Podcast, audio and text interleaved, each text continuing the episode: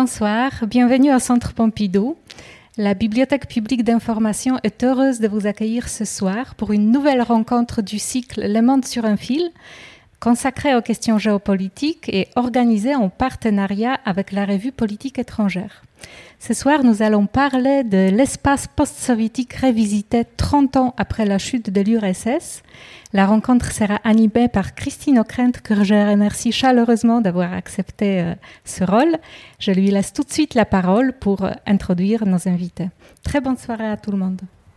Merci et, bonsoir à tous. Euh, nous avons donc une heure à peu près pour bénéficier de l'expertise de deux des meilleurs euh, spécialistes de la Russie et du monde post-soviétique, même si cette appellation sans doute mérite quelques précisions.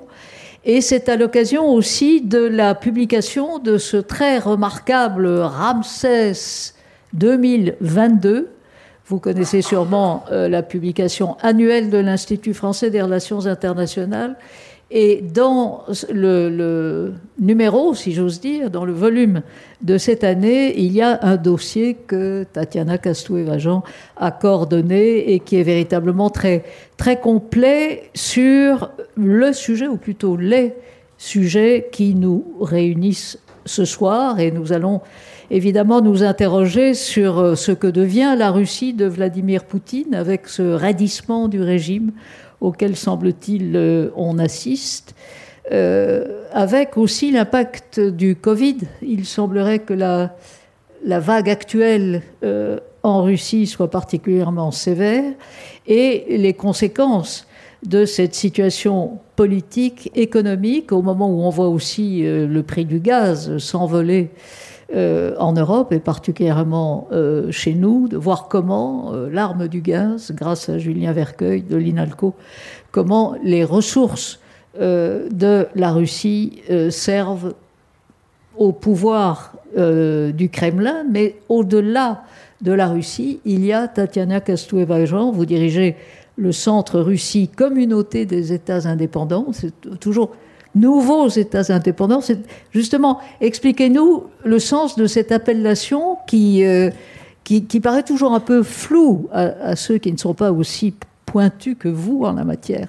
Il est vrai que cela peut être discutable 30 ans après la chute de l'URSS de parler encore de l'espace post-soviétique tellement en fait les différents pays suivent aujourd'hui les trajectoires différentes et affichent des tendances différentes, que ce soit les tendances démographiques, les tendances en matière de rapport gouverneur-gouverné ou euh, encore les tendances en matière du rapport à, la euh, religion. Et on a du mal aujourd'hui à trouver une appellation commune pour tout cet espace. Déjà, les pays baltes, ils sont pleinement membres de l'OTAN et de l'Union européenne. Donc, si on n'est plus, euh, ces trois pays-là ne sont plus euh, l'objet d'études de euh, mon centre. Nous avons les pays qui connaissent, qui ont connu des guerres sur leur territoire. Euh, il y a eu une guerre civile au Tadjikistan, il y a eu un conflit autour du Haut-Karabakh qui a connu un très fort regain l'année dernière. Euh, vous avez tous certainement suivi ce qui s'est passé euh, en Crimée et à l'est de l'Ukraine en 2014. Donc c'est un espace où il y a beaucoup de tendances inquiétantes aussi avec les conflits gelés, avec les guerres et ces conflits gelés qui ne sont pas toujours complètement gelés d'ailleurs. Donc on traite, on essaie de traiter tous ces pays aujourd'hui quasi séparément, tellement il y a peu de tendances communes, sauf si ce n'est le rapport à la Russie, qui reste quand même l'acteur central de cet espace.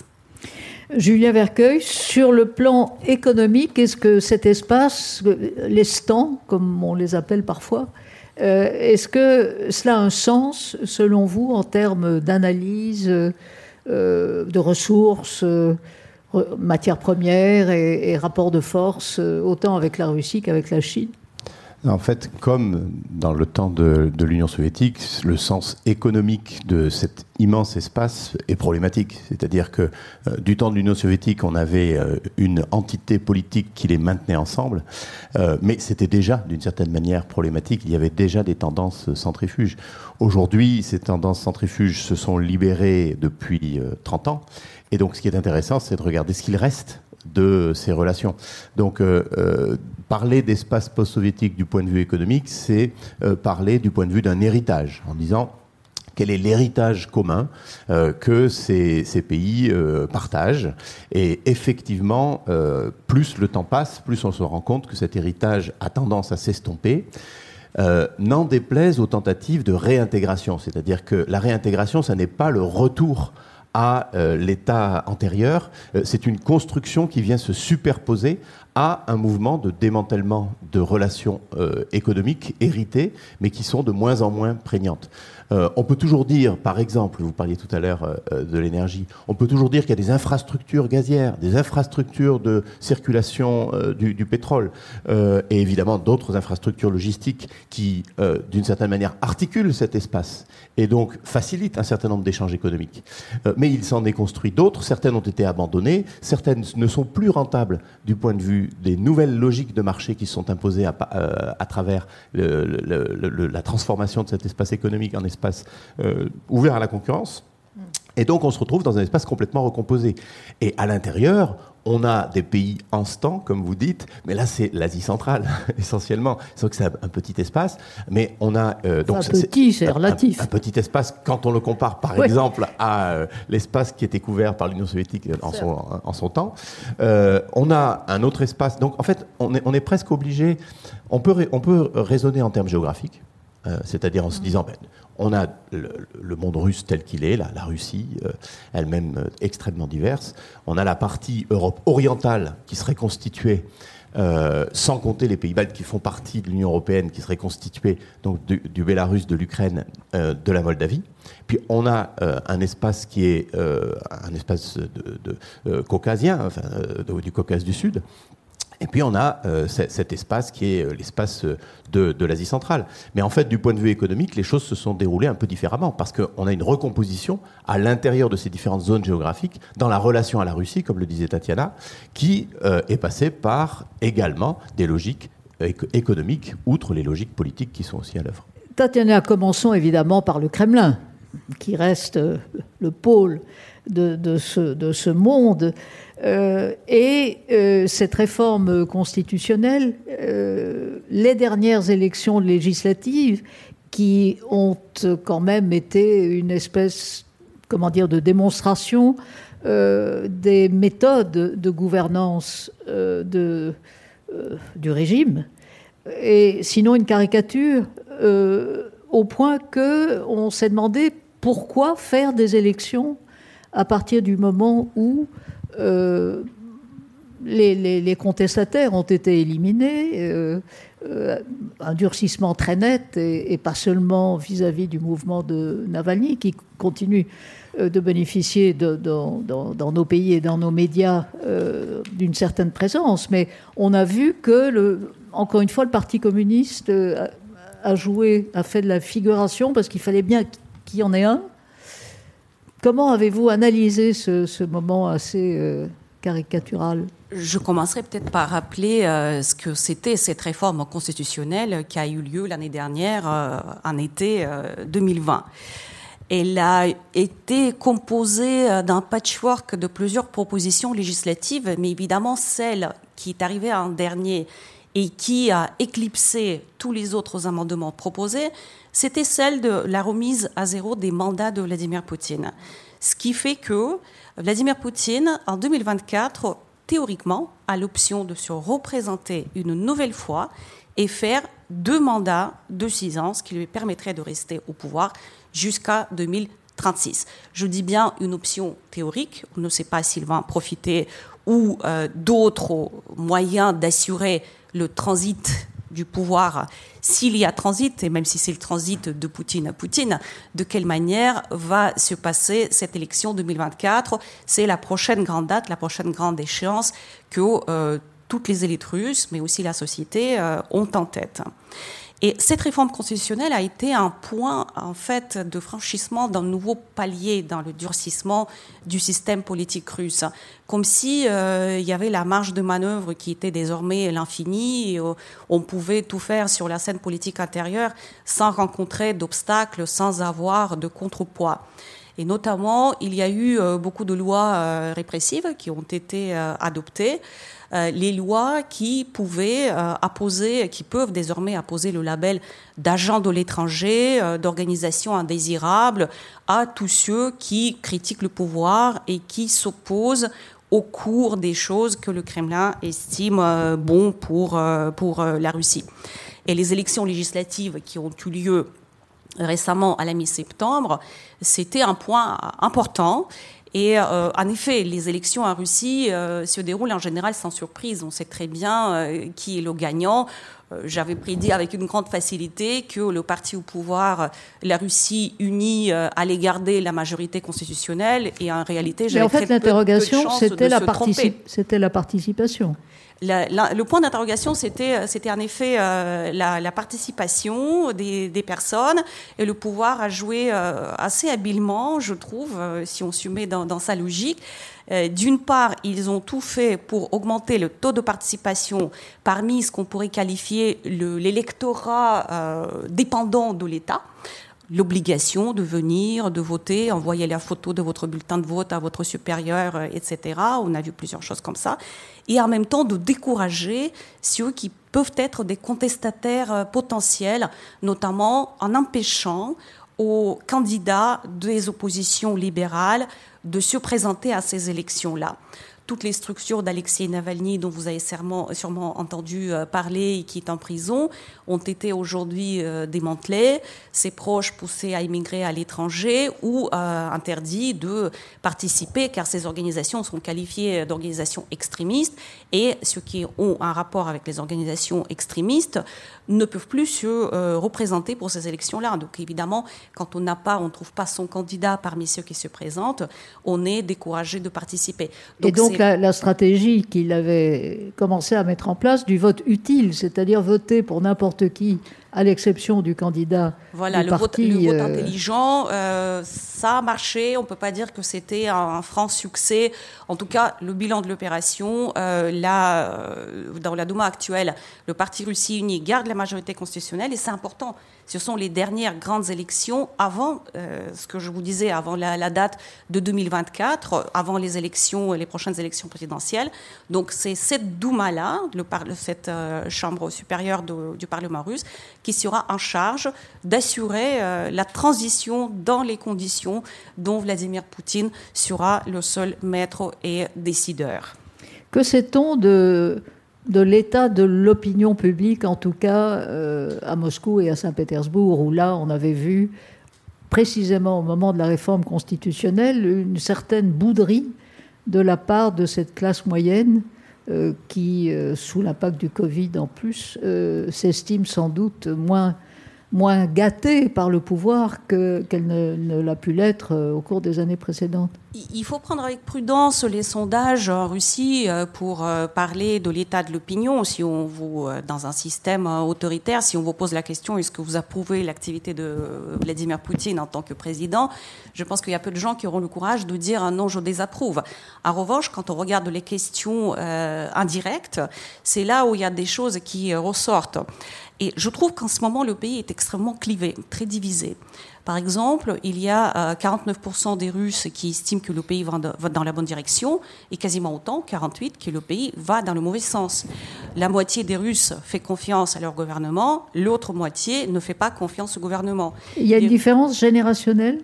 Et il y a, absolument, j'allais y venir, qu'il euh, il y a une différence entre les grandes villes et euh, les campagnes. Donc, la, population, les, les, sociétés dans les grandes villes sont plus enclins à, protester. On a vu ça en 2011-2012 avec les protestations sociales après les élections euh, parlementaires qui ont été euh, falsifiées d'une manière un peu trop visible. Mais il y a aussi le, clivage générationnel. Quand vous regardez les tendances dans les sondages, elles sont quasiment inversées dans la tranche supérieure d'âge et euh, les jeunes, euh, que ce soit le rapport euh, à la nostalgie de l'OSS, l'approbation de l'activité d'Alexei Navalny, etc. La jeune génération se documente surtout à travers les réseaux sociaux, la télévision devient de plus en plus marginale comme source d'information, alors que pour les générations plus âgées, c'est la télévision et notamment les principales chaînes fédérales qui véhiculent le discours favorable au Kremlin qui reste la source principale. On, a vu euh, comment la qualifier, la, dose d'humour euh, dont a été capable le porte-parole du Kremlin, M. Peskov, en, saluant l'attribution du prix Nobel de la paix euh, il y a quelques jours au, directeur de Novaya Gazeta, qui a aussitôt dédié son, son prix aux six journalistes de sa rédaction qui avaient été euh, assassinés.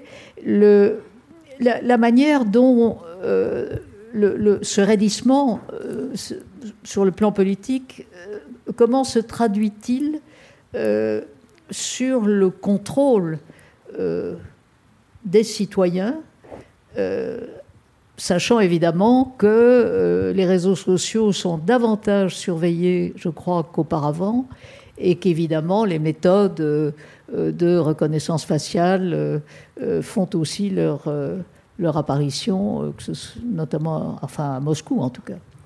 En effet, un point important sur l'actualité, en effet, il y a eu le prix Nobel de la paix qui a été remis à deux journalistes, dont le journaliste russe, le rédacteur en chef de Novaya Gazette, et qui a été curieusement aussi critiqué en Russie, notamment par les oppositions libérales car ils ont estimé que c'était la manière de ne pas attribuer ce prix à Alexei Navalny, ce qu'on euh, pouvait supposer. Et euh, en ce qui concerne le contrôle, oui, il y a différentes, euh, différents moyens de, de contrôle qu'on voit euh, renforcer ces dernières années.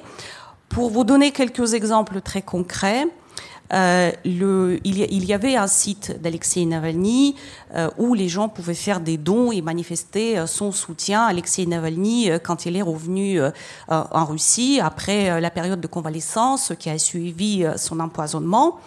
Et il y a eu à peu près 400 000 personnes qui avaient signé, qui ont donc donné leurs données personnelles à ce site-là.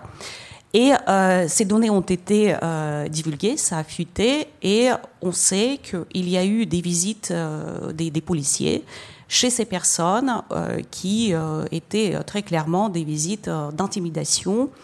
Envers ceux qui potentiellement donc peuvent être contestataires et qui soutenaient Alexei Navalny. En Russie, aujourd'hui, on peut aller en prison pour des posts et pour des ripostes sur les réseaux sociaux. Tout ça est extrêmement suivi. Euh, ce qu'il faut avoir en tête, c'est que ce pas des répressions de, masse. on n'est pas du tout à l'époque euh, stalinienne, etc. Ce sont des, choses qui sont euh, ciblées, mais qui, avec les réseaux sociaux, qui ont vraiment un effet amplificateur, deviennent de notoriété publique extrêmement vite et peuvent tout à fait faire peur aux autres. Et je disais, les répressions ne sont pas ciblées, et en même temps, aujourd'hui, vous avez des groupes entiers de population qui ne peuvent plus représentés pour être élus pendant les élections. L'association Golos, les chiffres aujourd'hui à 9 millions de personnes ne peuvent pas se présenter aujourd'hui en Russie. Tous ceux qui ont des actifs à l'étranger, tous ceux qui ont, qui ont un lien, comme enfin, je sauf disais, les proches avec les structures d'Alexei Navalny.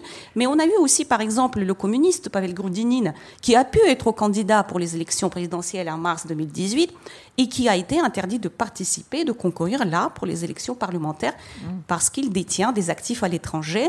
Il y a aussi les personnes qui ont les doubles nationalités qui sont interdites. Et 9 millions de personnes, ça commence à, faire. Ça fait plusieurs groupes dans la société qui ne peuvent plus se présenter en tant que candidats à différents niveaux des élections fédérales, locales euh, ou euh, régionales.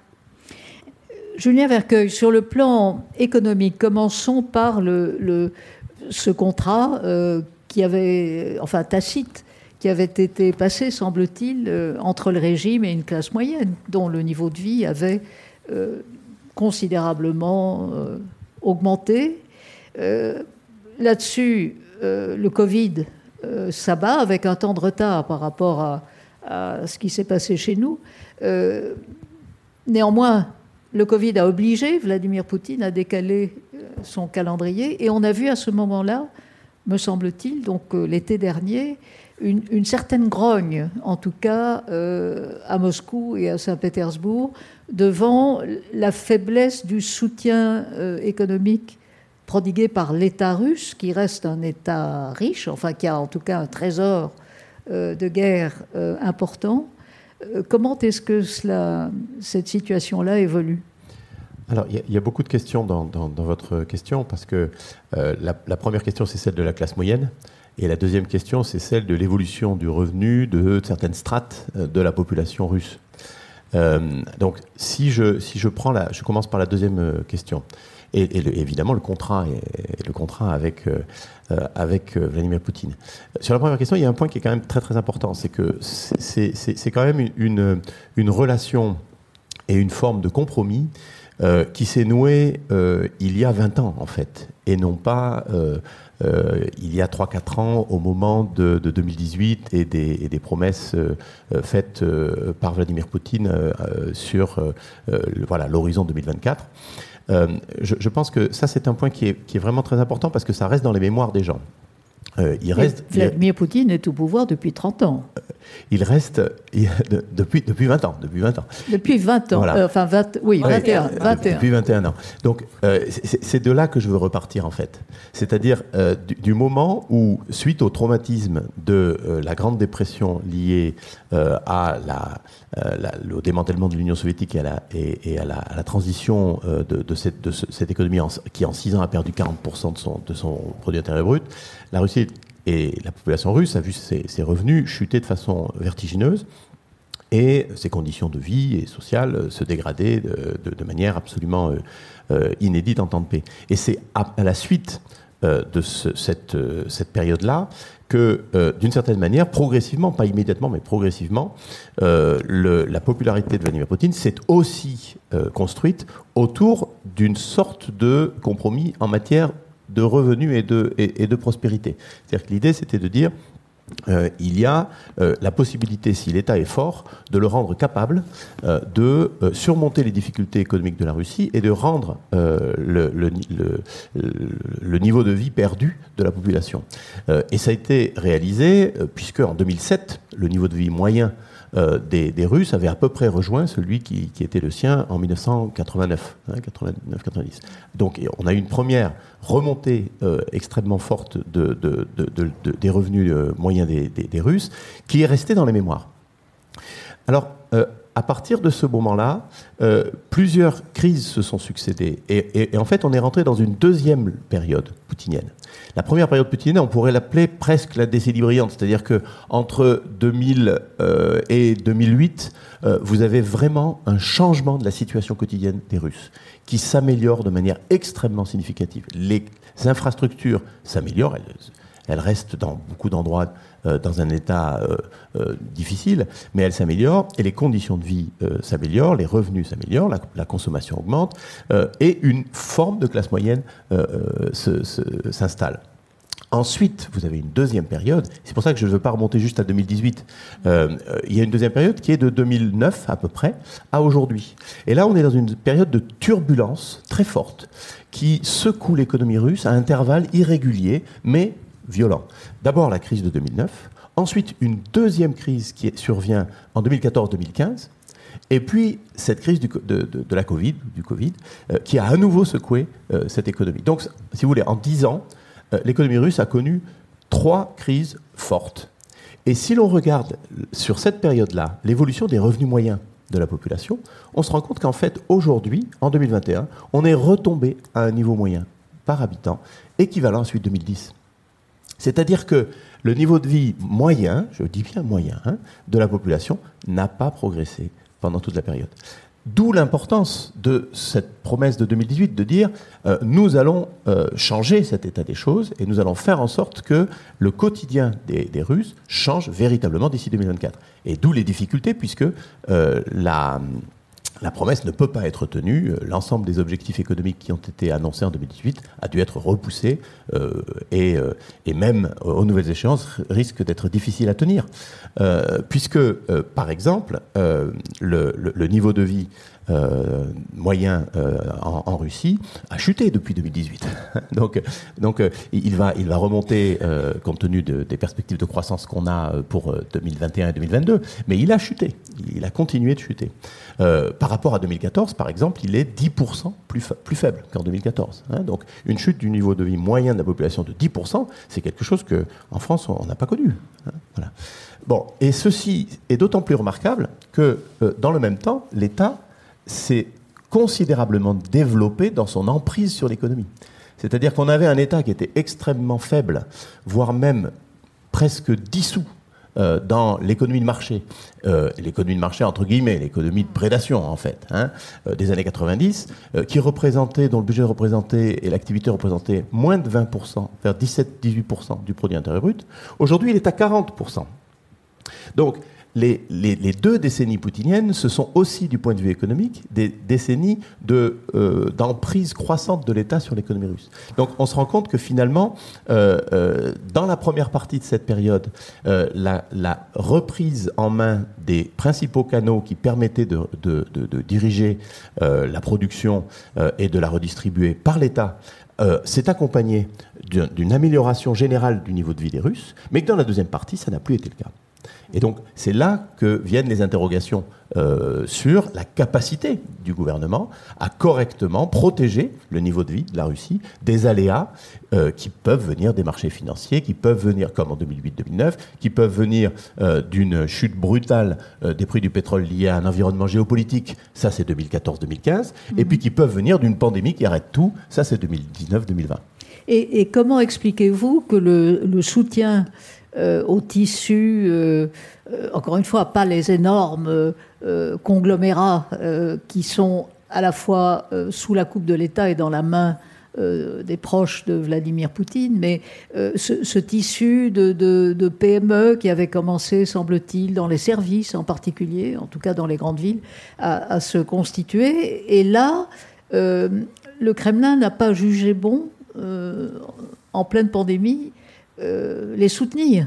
Pourquoi? Alors, Alors que les moyens existent. Oui, oui, il y a des programmes de soutien euh, aux, PME. Par exemple, aujourd'hui, euh, des programmes de soutien, c'est-à-dire des programmes qui consistent à repousser le moment où l'entreprise va déclarer sa faillite. Donc là, pour l'instant, on ne sait pas exactement combien d'entreprises privées euh, sont dans une situation telle qu'elles devront fermer boutique au moment où les soutiens s'arrêteront. Ils, sont en train de s'arrêter. Euh, mais soutien, il y a eu quand même. Hein, il y a eu un programme de soutien euh, au PME-PMI.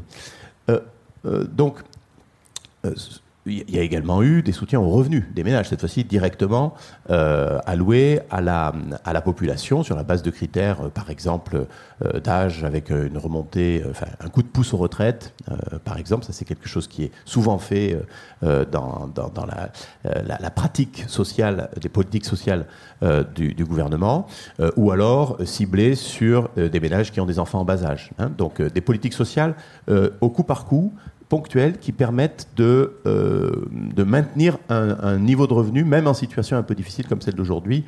On, reparlera peut-être de l'inflation ensemble euh, après. Euh, mais ce qu'il faut remarquer, c'est que cette politique sociale en direction de certaines catégories les plus vulnérables, pourrait-on dire, de la population, elle a permis, alors que le niveau de vie moyen avait baissé, de ne pas euh, euh, provoquer, enfin en tout cas d'empêcher euh, une augmentation du taux de pauvreté. C'est-à-dire que la mmh. pauvreté est restée à un niveau qui est de, de 12,5 à 13% hein, malgré la baisse du niveau de, de, vie moyen de la population. Il y a eu un soutien ciblé sur les, les ménages, mais un soutien faible euh, pour euh, les, entreprises, les petites et moyennes entreprises. Celles qui ont le plus souffert sont celles, un peu comme partout dans le monde, qui étaient liées au secteur de l'hôtellerie, de la restauration, hein, des services euh, qui ont été bloqués par les confinements. mais en revanche, vous avez dans le domaine de la logistique, par exemple, des secteurs qui ont fortement, qui ont continué à fortement se, se développer. Donc en fait, on a plus une, un éclatement des situations qu'un effondrement général lié à la, à, la, Covid et aux politiques, aux politiques gouvernementales qui n'ont pas été complètement inactives. L'atout maître de la Russie et, du régime reste évidemment les matières premières. Euh, à commencer par le gaz. On a vu, euh, on a entendu ces derniers jours, au moment où les prix du gaz se sont emballés euh, un peu partout, on a vu le Kremlin souligner le fait que la mise en exploitation du gazoduc Nord Stream 2, donc, qui, court sous la Baltique et qui a euh, créé quelques euh, divisions au sein même de l'Union européenne, euh, mais que Mme Merkel a, voulu poursuivre jusqu'au bout. on a vu le Kremlin déclarer à plusieurs reprises, mais regardez, c'est de la faute des Européens qui, en fait, n'ouvrent pas suffisamment les vannes pour importer davantage de gaz russe. Avant d'en venir avec Tatiana à l'aspect géopolitique de, de, cette affaire, Julien Vercueil un mot euh, de, ces atouts qui restent absolument majeurs pour la puissance russe et que représentent en fait euh, ces matières premières, mais qui sont aussi une forme de dépendance d'une économie qui n'a pas réussi à, se développer au-delà, euh, me semble-t-il, de, de l'exploitation proprement dite. Il y a peu d'industries de transformation. Oui, donc euh, sur euh, le, rôle des hydrocarbures dans la macroéconomie de, de, la Russie, les choses sont assez simples. les matières premières représentent la majorité des, des, exportations. Euh, et une très grande part des recettes euh, en devises euh, année après année. Évidemment, tout cela dépendant quand même de la, du niveau des, des, prix des matières premières, hein, puisque en fait c'est une rente dont le volume varie en fonction de la, des, des, prix mondiaux. Donc c'est une rente que ne maîtrise pas la Russie. Mmh. c'est une rente qui est déterminée à l'extérieur de la Russie par les prix mondiaux. Euh, ceci est vrai pour le pétrole et ceci est vrai de plus en plus pour le gaz, où les prix spot, ce qu'on appelle les prix euh, au jour le jour, ont remplacé de plus en plus, dans la détermination des recettes de Gazprom, euh, les contrats à long terme qui étaient ultra dominants autrefois. Alors, ça c'est un, premier point. Si on regarde globalement, euh, euh, le, volume euh, de cette rente en pourcentage de la richesse produite en, Russie, c'est-à-dire ce qui vient de l'extérieur du territoire russe et qui vient alimenter l'économie russe. suivant les années, si on regarde sur une longue période, on, a entre 10 et 1, 10% et un tiers du produit intérieur brut qui vient de l'extérieur et qui évidemment en contrepartie de, ressources naturelles qui quittent le territoire, bien sûr, hein, mais qui vient de, l'extérieur et qui vient s'injecter dans l'économie. C'est euh, une masse absolument euh, phénoménale qui a des effets massifs sur une économie, quelle qu'elle soit, même si elle est grande et relativement diversifiée, comme celle de, la Russie. Hein. une partie de cette masse repart immédiatement euh, dans les places offshore. C'est environ 2,5 à 10% du PIB qui repart euh, pour se placer à l'étranger. Hein. Mais vous en avez quand même une certaine partie qui est recyclée à l'intérieur par le système financier. Euh, alors, qu'est-ce que ça entraîne? Je ne vais pas rentrer dans trop de détails techniques, mais juste un point. Ça entraîne en particulier, ça a entraîné pendant longtemps, en particulier, une hausse du niveau du rouble. Parce que le rouble euh, est davantage demandé lorsque les exportateurs viennent échanger leurs euh, recettes en dollars contre des roubles. Euh, et donc, étant davantage demandé, eh son taux de change a tendance à augmenter. Et ceci entraîne mécaniquement une difficulté pour les industries de transformation dont vous parliez, d'être compétitives, d'être sur le marché national euh, contre des importations, ou d'être compétitives à l'étranger euh, vis-à-vis euh, des, des producteurs étrangers. ça, c'est un phénomène assez classique que l'on retrouve dans beaucoup de pays et qui n'est pas complètement absent de, de, la Russie. ça, et c'est ce qui explique le fait, non pas que l'économie russe ait été désindustrialisée, parce qu'en fait, elle a été désindustrialisée dans les années 90 mais qu'elle n'ait pas réussi euh, à reconstituer un tissu industriel performant dans tous les domaines euh, où elle aurait pu euh, être performante. Ceci dit, je vais quand même nuancer un tout petit peu ce que je dis, il y a quand même d'autres points forts de l'économie de, de, la Russie que les matières premières. vous avez des secteurs qui sont exportateurs et qui génèrent des recettes d'exportation importantes, comme par exemple le nucléaire civil, comme par exemple le, le, secteur de, de, l'armement, où les recettes d'exportation de l'armement sont extrêmement importantes comme également, euh, depuis plusieurs années, euh, le, euh, le, secteur de l'agriculture et des grandes cultures en particulier, et puis d'autres secteurs qui sont un peu moins connus mais qui jouent un rôle important, qui sont le secteur des télécommunications et de l'Internet et des sociétés de services informatiques. Donc vous avez quand même quelques points sur lesquels l'industrie russe est reconnue mondialement comme une industrie performante. Tatiana, venons-en euh, à, la façon euh, dont Vladimir Poutine, en 20 ans, 21 ans de, règne, a voulu rétablir euh, la Russie dans son statut de grande puissance. Il y est parvenu.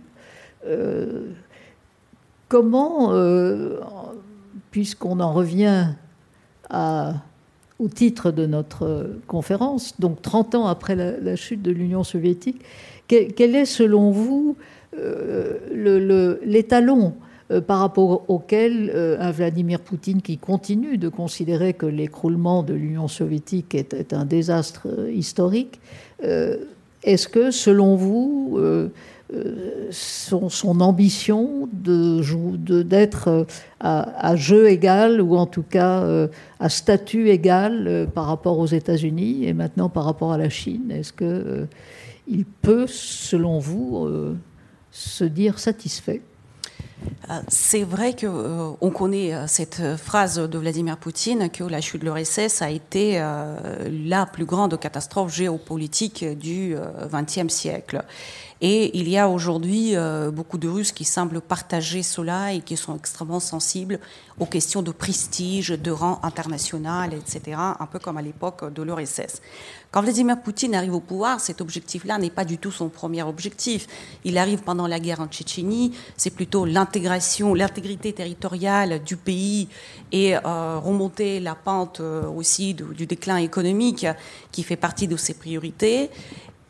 Il s'y ajoute presque tout de suite l'objectif de continuer à maîtriser l'espace post-soviétique. Quand je dis à maîtriser, ça ne veut pas dire reconstituer l'URSS, continuer à jouer un rôle dans les affaires intérieures de ces États, mais avoir des gouvernements qui ne sont pas hostiles à la Russie, qui défendent aussi euh, les intérêts russes, d'avoir les euh, relations efficaces et d'éviter que ces pays adhèrent aux alliances de plus en plus considérées comme hostiles, c'est-à-dire l'OTAN et l'Union européenne, ce sont les objectifs de Vladimir Poutine. Et l'objectif de rétablir le rang international, de rétablir la puissance, vient un peu plus tardivement, en troisième lieu, s'ajouter à ces deux premiers, avec plusieurs moyens. Et euh, l'un des outils sur lesquels la Russie met l'accent, c'est la puissance militaire. Donc dès que la Russie, euh, au milieu des années 2000, grâce au prix du pétrole notamment, commence à profiter de cette rente énergétique, il y a beaucoup d'argent qui est investi dans la reconstruction de l'outil militaire. Et aujourd'hui, on a vu son efficacité avec l'opération euh, en Syrie, euh, même s'il y a encore pas mal de limites euh, à cette puissance. La Russie euh, a aussi euh, beaucoup d'atouts qui lui restent de l'époque de, l'URSS et qui la mettent euh, au niveau des puissances de premier rang, des grandes puissances. Et là, elle fait partie du Conseil de sécurité à l'ONU, où il a le droit de, veto. Donc, avec au total, il y a cinq pays qui ont le droit de veto dans le, le Conseil de sécurité de l'ONU. Elle a un arsenal nucléaire auquel elle accorde beaucoup d'attention. Et euh, c'est, euh, en fait, il y a plus de 90% de l'arsenal nucléaire mondial au monde qui est partagé entre deux pays, les États-Unis et la Russie. Donc c'est vraiment le sujet par excellence où la Russie souhaite discuter d'égal à égal avec euh, les États-Unis. Avec des négociations qui doivent reprendre d'ailleurs. Tout, tout à fait, oui. C'est à la suite du sommet Poutine-Biden à Genève euh, au mois de juillet de, cette année, qu'il a été décidé, et là les deux parties sont plutôt d'accord sur le sujet, il y a euh, des, différents, euh, différentes réunions en fait, et les négociations avancent pour pouvoir préserver les traités existants en matière de contrôle et de maîtrise des, des armements. la Russie a aussi des atouts en matière énergétique. Ce qu'il faut se rappeler, c'est que l'Union européenne et euh, toujours aujourd'hui, euh, au jour d'aujourd'hui, est dépendant à 35% du euh, gaz russe, avec des variations très fortes entre les pays. La France, par exemple, je crois que c'est 14 ou 15% seulement du gaz russe, alors qu'il y a des pays, c'est quasiment 100%. Grâce au nucléaire, il faut, il faut le dire, alors que en Allemagne en particulier, la dépendance est beaucoup plus forte et ça repose le problème de l'Ukraine. L'Ukraine qui reste dans la vision poutinienne Tout à fait, des rapports de force euh, disons, euh, la, la, région la plus, sinon douloureuse, mais en tout cas problématique, avec quand même dans le Donbass un euh, conflit plus ou moins gelé, mais enfin qui perdure. Tout à fait. Euh, il y a eu en 2014, donc après l'annexion de la Crimée, aussi euh, un, le regain de, pas le regain, mais un conflit à l'est de l'Ukraine sur lequel nous avons toujours euh, entre les experts beaucoup, beaucoup de débats. Qu'est-ce que c'est exactement? D'ailleurs, la Russie est assez contradictoire elle-même. en qualifiant ce conflit de conflit civil, en même temps en s'imposant dans ce conflit comme à la fois juge, juge et parti. Nous avons les accords de Minsk qui euh, ne sont pas respectés, qui sont au fond dans l'espace, euh, pardon, dans l'impasse, et euh, il y a les sanctions anti-occidentales, pardon, les sanctions occidentales qui ont été imposées à, à, la Russie et qui sont liées à ces accords de Minsk. Et comme il n'y a pas d'avancée, ces sanctions ne peuvent pas être levées. Donc c'est vraiment une très grande pierre d'achoppement dans les relations Union européenne-Russie aujourd'hui. Et on disait, il y a un sommet, je crois demain entre l'Union européenne et, l'Ukraine. Et l'Ukraine, tout à, tout à fait, ouais. Et, euh, donc euh, la Russie estime que c'est la faute de l'Ukraine si les accords de Minsk ne sont pas euh, appliqués. Mm. Et l'Ukraine, à son tour, estime que appliquer ces accords à la lettre, les accords qui selon Kiev, ont été signés en situation de faiblesse, mais vraiment en péril la souveraineté et l'intégrité territoriale de l'Ukraine, car euh, si les accords sont appliqués, elle aura une région qui aura son mot à dire sur euh, l'adhésion euh, aux différentes alliances, notamment évidemment à l'OTAN et à l'Union européenne. Et l'Ukraine a inscrit depuis dans sa constitution sa volonté d'adhérer à l'OTAN et à l'Union européenne. Donc la question ukrainienne, c'est vraiment au cœur de la relation Russie-Union européenne aujourd'hui. Et ça conditionne beaucoup de sujets, notamment le sujet dont on a parlé, l'énergie et euh, le Nord Stream 2, parce que si euh, la Russie a souhaité euh, promouvoir la construction de Nord Stream 2, c'est pour se débarrasser de la dépendance du transit énergétique via le territoire de l'Ukraine, qu'elle estime être un pays aujourd'hui hostile à l'égard de ses intérêts. Mais évidemment, pour l'Ukraine, c'est au moins, je crois, 30% de, de ses revenus. Euh, il y a un autre euh, pays euh, qui, vis-à-vis, vis-à-vis duquel la mainmise russe est de plus en plus évidente, c'est la Biélorussie, puisque le président Louvachenko n'a pas eu d'autres ressources face aux protestations qui ont suivi sa réélection que de se rapprocher du Kremlin. C'est un cas, euh, c'est un cas très intéressant parce que euh, à la fois l'économie biélorusse est extrêmement dépendante de la Russie et notamment euh, du prix du pétrole et du gaz.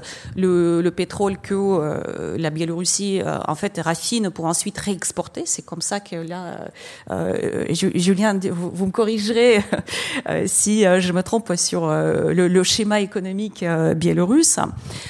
mais en même temps, en fait, si le régime euh, biélorusse a tenu, après les protestations de l'année dernière, après les élections présidentielles falsifiées, c'est euh, parce que les Siloviki, les structures de force, sont restées extrêmement euh, fidèles au président Lukashenko.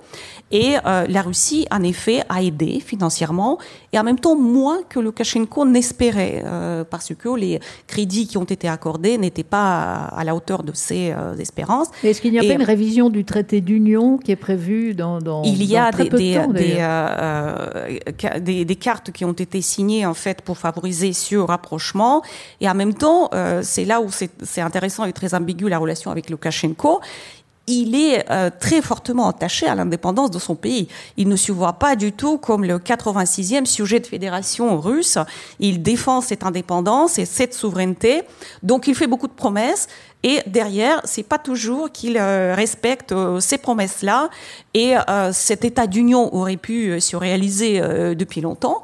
Et c'est en effet les, les, élites biélorusses et le président biélorusse qui ne le souhaitaient pas. Donc il n'était pas question d'avoir la monnaie unique, les, le gouvernement uni. Mais là, les, rapports de force se sont inversés. Là, au contraire. Oui, et en même temps, le président Loukachenko, ne, Poutine n'a pas réussi à le faire, à le faire plier on n'est toujours pas euh, à déclarer l'état d'union en bonne et due forme qui éventuellement pourrait permettre à Vladimir Poutine de se représenter en 2024 en tant que président de cet État unifié, ce qui était à un moment le scénario, euh, scénario évoqué. Donc, euh, Vladimir Poutine, ce qu'il faut aussi dire, la Russie ne s'est pas ingérée militairement, ce qu'on a pu craindre à un moment euh, dans la situation ukrainienne pour euh, euh biélorusse pour établir euh, l'ordre. Elle a su garder une certaine distance. Donc Lukashenko, moi je pense que c'est pas un interlocuteur facile pour la Russie et que si elle pouvait, elle l'aurait changé contre quelqu'un plus malléable, plus facile pour favoriser et accélérer cet état d'union. Alors élargissons maintenant le, euh, le prisme géographique, en tout cas, puisque évidemment l'heure tourne. Euh, euh, Julien Vercueil, sur le plan économique, cet espace, qualifions-le d'eurasiatique, à supposer que ce soit un peu plus clair. Jusqu'à quel point est-ce que la concurrence entre ces États qui disposent souvent des mêmes matières premières, il semble qu'entre deux stands, J'avoue que je ne sais plus lesquels. Mais il y a une vraie rivalité avec des, euh, incidents de frontières euh, euh, pour empêcher les camions de l'un ou de l'autre de transporter telle ou telle matière première lucrative. Donc comment s'installe sur le plan macroéconomique l'organisation, la régulation et la concurrence? D'accord. Donc euh, la, première des choses, c'est de, faire un peu le tour euh, des pays qui sont intéressés à une intégration euh, économique autour de la Russie, puisque je terminerai par le rôle de la Russie là-dedans. Hein. donc en Asie centrale, très vite, très tôt, le principal pays moteur de cette intégration régionale, ça a été le Kazakhstan, le plus grand des pays d'Asie centrale. Et le plus riche et le, plus riche, euh, le plus riche, euh, disons aujourd'hui le plus riche, voilà. Hein. Euh, notamment parce qu'il a su dans les années 90 et début des années 2000 valoriser ces, énormes gisements de pétrole, y compris auprès de compagnies occidentales qui ont été très fortement implantées sur le territoire du, du Kazakhstan. Mais euh, le président de, l'époque, euh, M. Nazarbayev, euh, était aussi un fervent défenseur de cette intégration économique régionale. et conjointement avec d'ailleurs Loukachenko et la Russie, s'est constitué une sorte de noyau dur de trois pays qui ont poussé la question de l'intégration économique. Qu'est-ce que ça voulait dire l'intégration économique à ce moment-là? Ça voulait dire essayer de créer une structure qui évite un démantèlement trop rapide des euh, liens économiques qui euh, euh, prévalaient dans, le système soviétique. évidemment, les faire reposer sur des mécanismes de marché, bien sûr, mais les faire reposer aussi sur des mécanismes de coopération économique dans les domaines considérés comme, comme prioritaires. Alors, donc ça, ça a été le premier noyau qui a créé ce qu'on a appelé l'Eurasec, euh, qui a été la communauté économique eurasiatique au début des années 2000. Euh, Avec ces, euh, ces, trois pays comme noyau, rapidement se sont greffés deux autres pays, un qui est tout petit, qui est le Kyrgyzstan, qui était à la frontière de, de, de, la Chine, qui était un pays euh, le, plus faible économiquement, le, plus petit, euh, et euh, un autre, l'Arménie, qui se trouve dans une autre région, hein, puisque c'est la région du, Caucase. Et avec ces cinq pays, petit à petit, s'est constituée la volonté de progresser davantage vers ce qu'on appelle d'abord, ce qu'on a d'abord appelé une union douanière. Cette union douanière, c'est une zone dans laquelle les marchandises peuvent circuler avec de très faibles taux, de, voire aucun euh, droit de douane interne, et puis euh, un tarif extérieur commun qui règle les relations avec euh, le, reste du monde. Cette union douanière a été effective entre les trois membres du, noyau initial, en tout cas proclamée en 2010. Ensuite, on est passé à l'étape suivante qui a été l'espace économique commun en 2012, et puis enfin l'Union économique eurasiatique en 2015, avec donc euh, ces, cinq pays qui se, sont, euh, qui se sont agglomérés autour de cette union économique eurasiatique à partir de ce noyau. La, question qui se pose, c'est les autres, que, font-ils hein euh, Donc, vous avez des, situations extrêmement diverses, extrêmement éclatées. Vous avez un pays comme le Turkménistan, qui est un pays très isolationniste, extrêmement autoritaire et organisé sur une, une base très traditionnel, avec une très forte économie euh, administrée, euh, qui n'entend pas avoir euh, des relations économiques étroites avec ses anciens voisins plus qu'il n'en faut en tout cas. Il a une rente lui-même gazière extrêmement importante. Il s'en est servi dans les années 2000 pour nouer une relation très forte avec la Chine, qu'il fournit euh, en gaz. Il essaie aujourd'hui de trouver une diversification de ses débouchés, ce qui est très difficile, euh, mais euh, qui est nécessaire pour lui parce que la, Chine a une emprise sur le, Turkménistan qui est, forte. Et évidemment, la, Russie peut jouer un rôle et l'Union économique eurasiatique peut jouer un rôle dans, dans cette relation-là. Mais on voit bien que euh, pour l'Union économique eurasiatique et pour la Russie en particulier, avoir des relations très fortes euh, avec un producteur de gaz n'est pas forcément extrêmement intéressant. Hein. Euh, voilà. Ensuite, vous avez d'autres pays comme l'Azerbaïdjan, qui est un pays du Caucase et qui lui aussi est un exportateur de, pétrole. Donc il n'a pas tellement besoin non plus d'une relation économique, je parle du point de vue économique, hein, d'une relation économique très forte avec un pays comme la Russie. Donc, euh, je ne peux pas faire la liste de l'ensemble des situations. Il faudrait parler de la Géorgie, il faudrait parler de la Moldavie, il faudrait parler euh, de, tous ces pays-là. Mais ce que je voudrais dire, peut-être pour, terminer, c'est euh, l'Ukraine du point de vue économique dans tout ça. on peut se demander quel est l'intérêt finalement pour la Russie, on, revient à l'intérêt de la, la Russie, de créer cet ensemble. Économiquement, l'intérêt de créer un ensemble type Union économique asiatique pour la Russie n'est pas très élevé.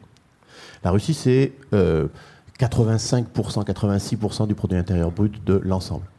Donc ajouter à la Russie des pays qui représentent moins de 15%, euh, tous agglomérés de son PIB, c'est pas du tout comme faire une euh, intégration économique entre la France, l'Allemagne, l'Italie, la Belgique, etc. C'est pas du tout la même chose. Ça ne transforme pas l'économie de la Russie, pas du tout. La Russie, c'est 98% des échanges économiques à l'intérieur de la zone. Donc euh, l'intérêt n'est pas extrêmement important. Qu'est-ce qui était derrière, de, mon point de vue, et ça c'est une, euh, euh, un élément d'argumentaire que je veux rajouter à l'histoire ukrainienne. Qu'est-ce qui était important pour, euh, pour la Russie? C'était de pouvoir reconstituer un, ensemble avec des partenaires industriels qui auraient été significatifs. Et clairement, l'Ukraine faisait partie de ces partenaires industriels significatifs. Donc si le, la, la Russie a essayé de séduire l'Ukraine avec des propositions d'intégrer l'Union économique asiatique, c'est parce que l'idée était de reconstituer une puissance industrielle forte avec des partenaires significatifs qui pèsent plus que euh, les, pays euh, euh, qui aujourd'hui font partie de l'Union économique asiatique. Et c'est l'une des raisons, l'échec de ce projet, et, l'une, et puis les conséquences dramatiques de la crise ukrainienne, qui relève d'une autre logique et, et, pas uniquement économique, évidemment. Hein. mais l'échec de ce projet est une des raisons pour lesquelles aujourd'hui, de mon point de vue, l'Union économique asiatique est à l'arrêt. Tatiana, ce sera rapide, alors que c'est évidemment euh, un enjeu majeur depuis le retrait américain et le retrait euh, de l'OTAN de l'Afghanistan dans les conditions que l'on sait.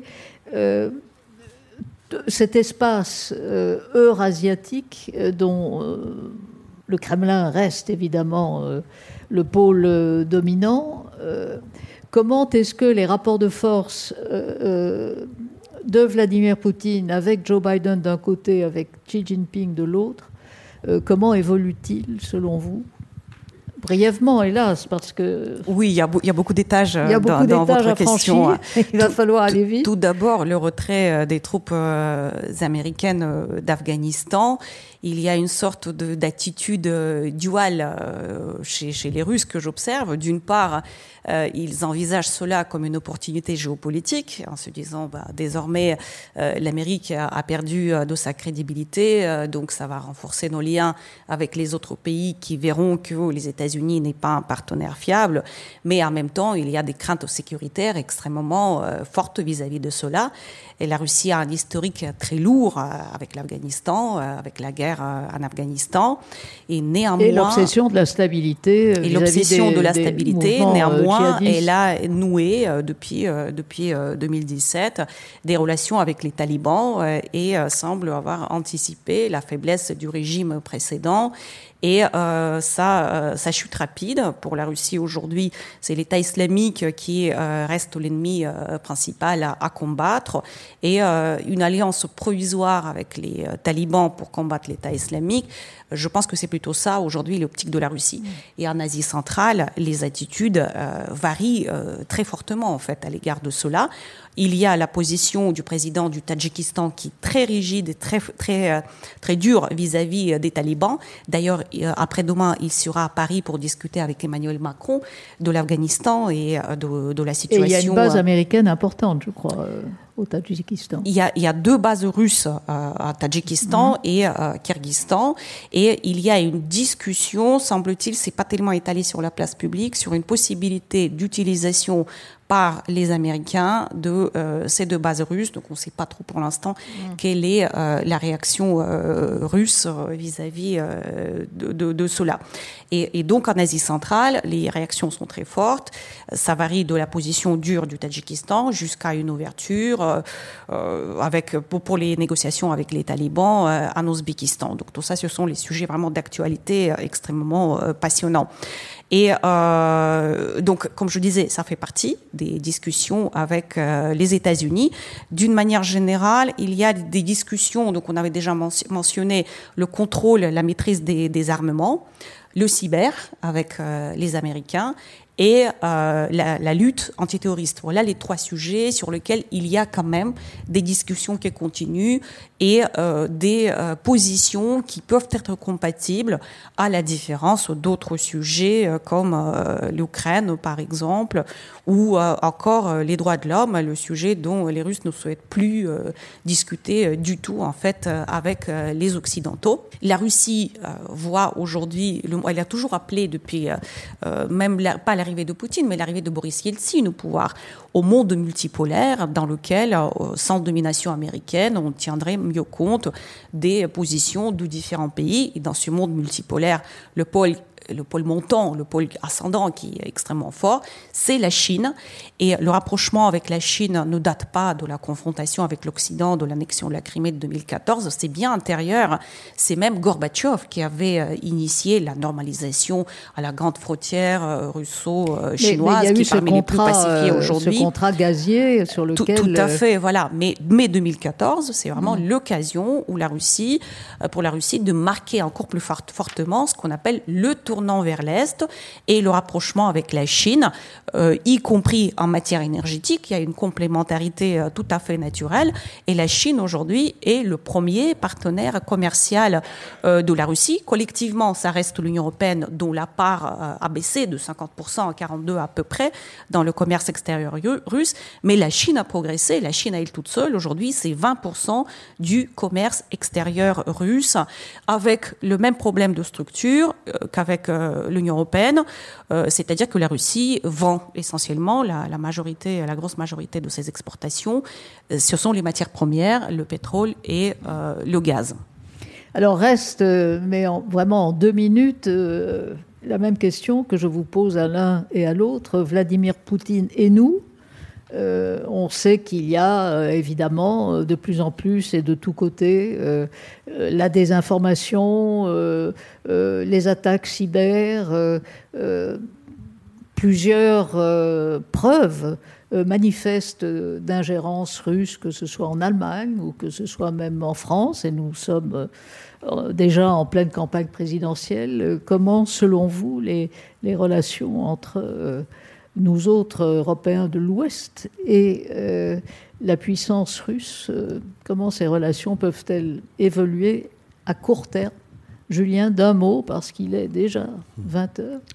D'un mot, c'est impossible. Euh, je sais. Je, dirais simplement que euh, plutôt que de se poser la question de la, la relation entre Vladimir Poutine et nous, c'est nous et les Russes. Je pense que c'est aussi cette, cette façon-là qui peut être intéressante de, de, traiter la question, c'est-à-dire quelle, euh, quelle, relation renouer entre les entreprises françaises et les entreprises russes, y compris au niveau des PME. On n'a pas trop parlé des PME, mais euh, c'est un sujet qui est un sujet de transformation de l'économie russe. Enfin, il y a des relations étroites. Euh, entre Total et. Voilà, et c'est pour ça que je n'en parle pas. C'est-à-dire que c'est comment trouver de nouveaux canaux de, relations qui seraient transformants en Russie. Et je pense que c'est plutôt cette question-là qu'il faut qu'on se pose à toutes les échelles, à l'échelle de la coopération inter-administration, à l'échelle de la coopération euh, des entreprises, euh, et mais également, pourquoi pas, à l'échelle du dialogue dans des superstructures. On pourrait imaginer euh, que l'Union européenne s'ouvre un petit peu au dialogue avec l'Union économique eurasiatique pour jouer le, rôle de la de, de, oui, encore faudrait-il qu'elle soit considérée avec un peu plus de respect que euh, celui qui a valu à Joseph Borrell, le haut représentant, euh, on se souvient de cet euh, épisode douloureux pour lui d'abord, mais pour, lui, pour, les institutions et mm. l'Union européenne. Tatiana?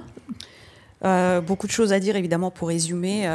il y a tous ces canaux, cyber, guerre d'information, etc. Euh, mais je pense que surtout derrière, cela, euh, la Russie cherche à promouvoir aujourd'hui un autre modèle, un modèle en quelque sorte alternatif euh, au, modèle occidental. Elle rejette la domination occidentale. Euh, c'est très clair dans, dans, le discours russe que l'Occident, ce n'est qu'une petite partie du monde qui n'a pas à dicter sa volonté aux autres. Et donc, j'anticipe très, très facilement le renforcement de différentes alliances de la Russie avec d'autres pays que, que l'Occident. En même temps, je disais, les liens économiques, énergétiques restent très forts. L'Union européenne reste le euh, premier marché pour les hydrocarbures russes, donc c'est très important. Et euh, euh, le Nord Stream 2, ce sera encore un, fil, encore une corde qui va lier les deux parties ensemble. Et la Russie se ferme aussi en même temps de, de plus en plus par rapport à l'influence occidentale avec les différentes lois qui euh, rendent les contacts entre les sociétés difficiles, qui concernent aujourd'hui euh, aussi les domaines de l'éducation et de la recherche. On, connaît, on les euh, subit même ces, ces contraintes-là à notre niveau. Elle estime que c'est extrêmement difficile de discuter avec l'Occident dans l'ensemble ou avec l'Union européenne dans lequel euh, les pays euh, baltes ou la Pologne euh, ont des positions qui doivent être pris, prises en compte. Et elle préfère discuter au niveau bilatéral, d'où l'humiliation de Joseph Borrell. Mais en même temps, la Russie, elle est prête à continuer à discuter, notamment avec la France, via de multiples canaux dans l'esprit de Brégançon, différents groupes de travail ont été créés. On discute aussi euh, du cyber, euh, de, la maîtrise des armements, etc. Le dialogue n'est absolument pas rompu, mais il est extrêmement difficile sur les sujets politiques, stratégiques, les droits de l'homme, l'état de la démocratie, euh, etc. Alors, il nous reste quelques minutes. Si parmi vous qui êtes dans la salle, vous avez des questions à poser à nos deux amis, vous êtes les bienvenus. Des questions brèves, si possible euh, Oui, question brève. Je voulais savoir sur le. Qu'est-ce qu'il en est du Parti communiste en, Russie avec euh, Poutine, euh, puis avec la population? Est-ce qu'il est significatif ou maintenant ça n'a plus vraiment un rôle ou je sais pas Qu'est-ce qu'il en est Tatiana. Euh, il y a beaucoup de choses à dire sur le Parti communiste. Euh, d'une part, euh, il faut distinguer deux choses. D'une part, les Russes sont assez nostalgiques de la période de l'URSS et qu'ils voient comme notamment l'époque Brejnev comme le modèle de justice sociale, d'égalité, etc. Il y a aujourd'hui 66% des Russes qui regrettent la chute de l'URSS. Et en même temps, c'est pas tout, cet amour, cette nostalgie pour l'URSS ne se reporte pas forcément sur le Parti communiste qui est peut-être en Russie le plus grand parti, le mieux structuré, avec des antennes régionales, etc., et qui par force des choses, parce que les, les, euh, les, opposants, les oppositions libérales ne sont plus du tout dans le jeu, elles sont quasiment détruites, s'est retrouvé lors des dernières élections parlementaires l'opposant numéro un par force des choses. Je pense même que Gennady Zyuganov, qui est le, leader depuis plusieurs années, voire décennies du Parti communiste russe aujourd'hui, en était quelque peu effrayé lui-même d'avoir réuni autant de voix. Euh, finalement, c'est euh, le Parti communiste a attiré des voix contestataires. Mais ce n'est plus euh, un parti en fait qui partage exactement le même corpus de valeurs que pendant l'époque soviétique. Ne serait-ce qu'un exemple, l'attitude à la religion. Aujourd'hui, vous avez des communistes qui s'affichent avec les croix, qui sont croyants, etc. Ce qui semble quand même assez contradictoire quand on pense à, ce dogme que moi j'ai pu vivre en direct ayant passé ma jeunesse et mon enfance à URSS, que la religion c'est l'opium des peuple. Et euh, j'ai discuté avec euh, un expert qui. Non, mais l'opium a fait beaucoup de progrès, hélas. c'est euh, donc j'ai discuté avec quelqu'un qui, qui, me disait aujourd'hui le parti communiste russe c'est pas du tout un parti idéologique c'est un parti des personnes actives qui veulent faire de la politique, et ça reste l'un des, des, canaux légitimes dans l'espace public via lequel on peut faire de la politique. Donc c'est un parti des, des, actifs, des carriéristes, des gens qui sont plutôt euh, à gauche pour les convictions euh, économiques, qui sont pour la protection de l'État, pour plus d'aide sociale, etc. Mais ça a peu de choses à voir avec l'idéologie communiste comme on a pu la connaître, ou marxiste ou léniniste, voilà, comme c'était à l'époque de l'URSS. Oui. Bonsoir, messieurs, dames. Je ne sais pas si vous avez abordé le sujet parce que malheureusement arrive avec beaucoup de retard, mais quel le, comment Poutine et son entourage espèrent euh, contenir longtemps le déséquilibre démographique entre la Chine et, la Russie, d'autant plus face au, désert, disons, démographique de la Sibérie Julien. Oui, alors il n'y a, a, pas forcément un déséquilibre de dynamique démographique, mais il y a un déséquilibre de masse démographique, ça c'est certain. En fait, il y a, longtemps eu une grande peur en Russie euh, d'une véritable invasion euh, de ces, marges orientales par les, populations chinoises. Et cette peur était nourrie jusqu'au début des années 2000 par un très grand écart entre le revenu moyen des régions en Russie et le revenu moyen chinois. avec l'idée que plus le gradient euh, de revenus euh, par habitant est, élevé, plus la propension à émigrer est, forte. Et de fait, il y avait euh, entre 500 000 et 1 million de Chinois qui travaillaient en Russie dans divers secteurs, soit les secteurs du commerce, soit les secteurs de, l'exploitation forestière, soit les secteurs agricoles, etc., sur tout le pourtour euh, orientale de, la, Russie à la frontière avec la, Chine, depuis, donc, euh, on pourrait dire Irkoutsk jusqu'à Vladivostok. Euh, et en fait, ça ne s'est pas, ça ne s'est pas concrétisé. Et on peut même dire que ça s'est presque inversé. Alors, pas complètement, hein, pas inversé, mais disons que la, la relation, c'est d'une certaine manière inversée. C'est-à-dire que pendant que ces, régions euh, cessé de se développer à grande vitesse. Elles ont, comme je l'ai dit, euh, elles, ont prospéré au, début des années 2000, puis jusqu'en 2009 à peu près. Et ensuite, euh, le, développement économique s'est à peu près arrêté. Il s'est stabilisé. eh bien, la, la, Chine continuait sa marche en avant. Et donc, aujourd'hui, le revenu moyen par habitant s'est très considérablement rapproché. Il est très, très proche en Chine de celui qu'il est en Russie. Donc, euh, l'intérêt euh, euh, purement économique de migrer est devenu beaucoup plus faible. Et en revanche, l'activité économique du, côté sud de, la frontière avec, la Chine est beaucoup plus dynamique, pendant que l'extrême-orient russe continue de se dépeupler. Alors quelles sont les, les, les politiques qui ont été mises en place? Des politiques assez classiques de subvention euh, à l'installation euh, dans ces régions euh, de l'extrême-orient russe, avec un certain nombre d'incitations individuelles pour les, les, personnes de s'installer, de, développer leur, activité économique localement. Est-ce que ça a eu beaucoup d'effets? Non, les, les, statistiques montrent que pour l'instant, on continue d'observer une migration interne de l'Est vers les régions qui sont à, à l'ouest de l'Oural, en Russie.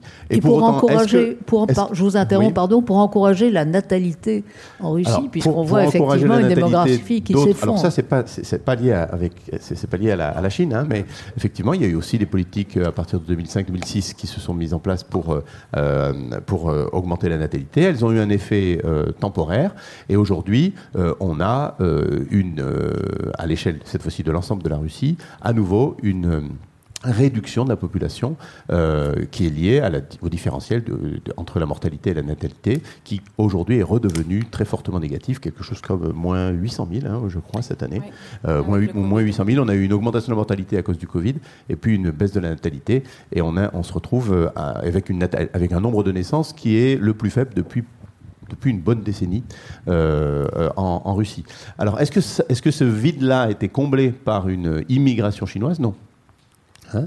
Euh, en revanche, euh, la Chine est intéressée par l'exploitation des ressources euh, naturelles, agricoles, etc. De, la Russie. Et donc, il y a une activité économique qui peut être générée transfrontalière pour l'exploitation de ces ressources. Mais ça n'a pas entraîné un remplacement de population russe par des populations chinoises. La Chine qui est aussi en déclin démographique et à tel point que le régime maintenant encourage un troisième enfant, mais ça coûte très cher. Une autre question, peut-être la, dernière. Euh, oui, je voulais poser une question. Vous avez dit que l'Union eurasiatique, euh, économique eurasiatique est à l'arrêt, mais il me semble, d'après le monde récent euh, du mois de juin, non, 2019, 2019, l'Ouzbékistan veut adhérer très prochainement à l'Union eurasiatique, et il me semble que de nos jours, la Russie euh, mise de plus en plus vers l'Asie centrale. Partagez-vous mon opinion? Alors effectivement, euh, l'Ouzbékistan est membre observateur hein, euh, de, de, l'Union économique eurasiatique. Moi, ce que j'observe, c'est qu'il y a une, il y a une distance de la coupe aux lèvres, c'est-à-dire entre ce qui est annoncé et les résultats concrets que l'on observe sur le plan économique, il y a une grande différence. Par exemple, on, on, parle d'union économique euh, mais une union économique, ça signifie euh, normalement euh, une harmonisation des politiques économiques. Et pour l'instant, cette harmonisation des politiques économiques, elle commence un petit peu à se faire avec la convergence des normes avec le Bélarus, mais ce n'est pas du tout quelque chose qui est véritablement enclenché au sein de, des cinq pays. Donc, euh, il y a des élargissements potentiels. Euh, l'ouverture euh, de, de l'Ouzbékistan donne une fenêtre d'opportunité pour éventuellement intégrer l'Union économique asiatique comme pour développer d'autres liens avec d'autres euh, régions du monde. Et ça, ça me paraît tout à fait normal, mais c'est lié à une volonté de l'Ouzbékistan de s'ouvrir et de modifier son régime euh, économique. Euh, est-ce que pour autant c'est quelque chose qui va entraîner une nouvelle dynamique qui transformera à long terme l'Union économique eurasiatique et qui euh, fera en sorte que cette Union économique eurasiatique aura des, effets positifs très tangibles pour l'ensemble de, ces pays, peut-être à l'échelle de, certains pays qui en sont membres et qui sont des économies relativement modestes par rapport à la taille globale euh, de, l'ensemble, euh, sans doute, mais pour ce qui est de la Russie, ce n'est pas transformant. Voilà. Bien, ben, je crois que le moment est venu d'applaudir nos deux experts, de vous remercier et de remercier euh, le Centre Pompidou pour son hospitalité. Merci beaucoup. Merci Christine Ockrent, merci Tatiana Jean, merci Julien Verquet, merci à notre régie audiovisuelle qui a enregistré cette rencontre et diffusée en direct. Et merci à vous tous d'être venus. Je vous donne rendez-vous le 22 novembre prochain pour une autre rencontre autour des enjeux géopolitiques des questions environnementales. Très bonne soirée à tous.